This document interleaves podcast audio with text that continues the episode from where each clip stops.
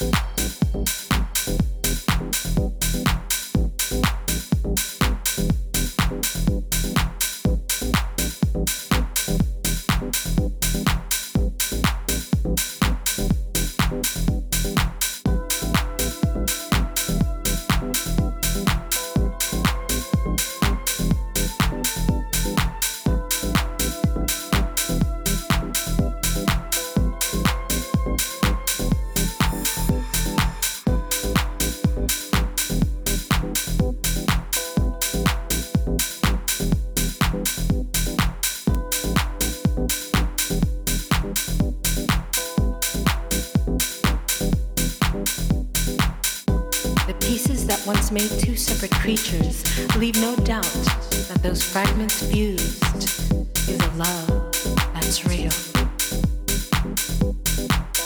Of your love, a new door opens.